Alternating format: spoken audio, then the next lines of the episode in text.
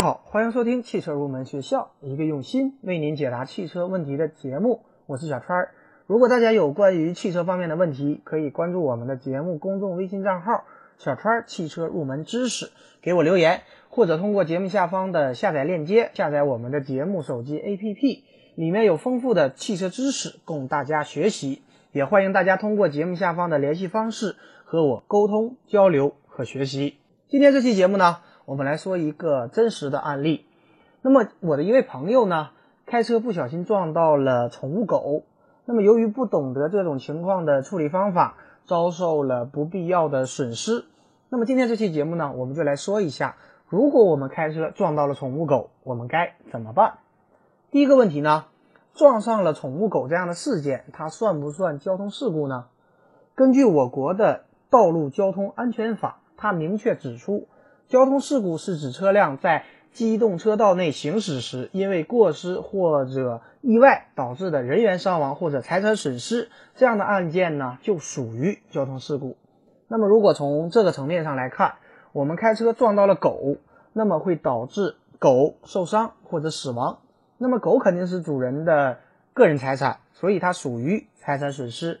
而且有时呢，我们的车子也会发生损坏，这也属于。财产损失，所以这样的案件，如果从定义上来看，它确实属于交通事故。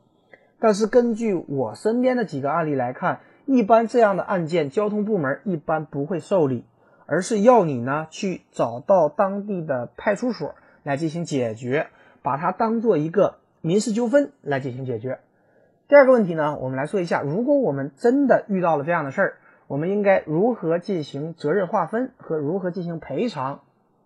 这应该是大家最关心的一个问题。这个问题呢，有三个关键的点，大家一定要注意。第一点就是这个狗有没有狗证；第二点呢，就是这个狗是不是拴着狗链；第三点呢，就是我们的车辆有没有违章。首先来说一下狗证，狗证可以说是狗的身份证。那么有了狗证呢，它才可以受到保护。那么如果单纯的从法律的角度来讲，狗狗没有狗证。而被我们机动车撞到，我们车主是可以拒绝赔偿的。但是法理不外乎人情，我们不能够只讲法理而不讲人情。我们要从狗主人的角度来看待这个问题。如果狗的主人呢比较通情达理，那么不管有没有狗证，我们还是要对狗的主人进行一定的赔偿的。毕竟呢，狗是我们的一个伙伴，那也是一条生命。那么私下里解决呢就可以了。但是如果真的碰到不讲道理，要求的赔偿金额是个天价，并且不依不饶的车主，那么我们还是要维护我们自己的权益的，不要像我的朋友这样。所以说，如果狗狗没有狗证，我们是完全可以拒绝赔偿的，这是我们维护自己权益的第一个关键点。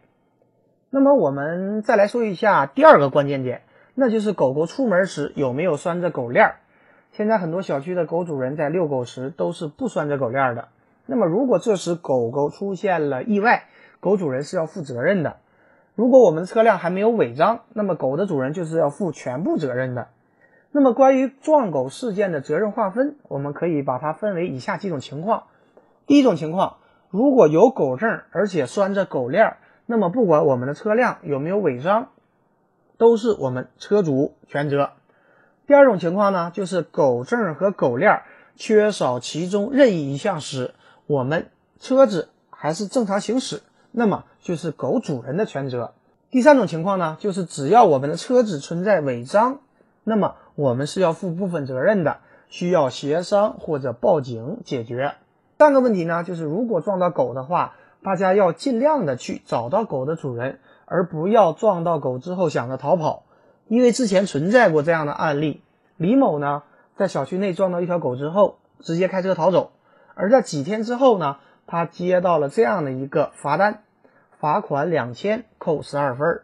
理由呢是肇事逃逸。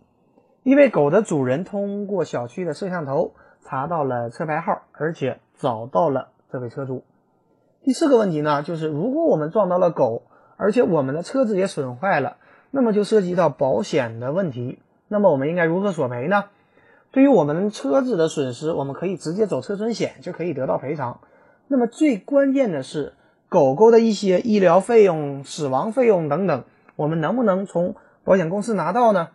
这个答案是不太容易拿到，因为呢，我们需要交通部门的明确的责任认定书，还要有狗狗的一些费用证明等等，所以说不太容易拿到。但是也有车主拿到过这方面的赔偿，关键是要看我们怎么和保险公司来进行沟通。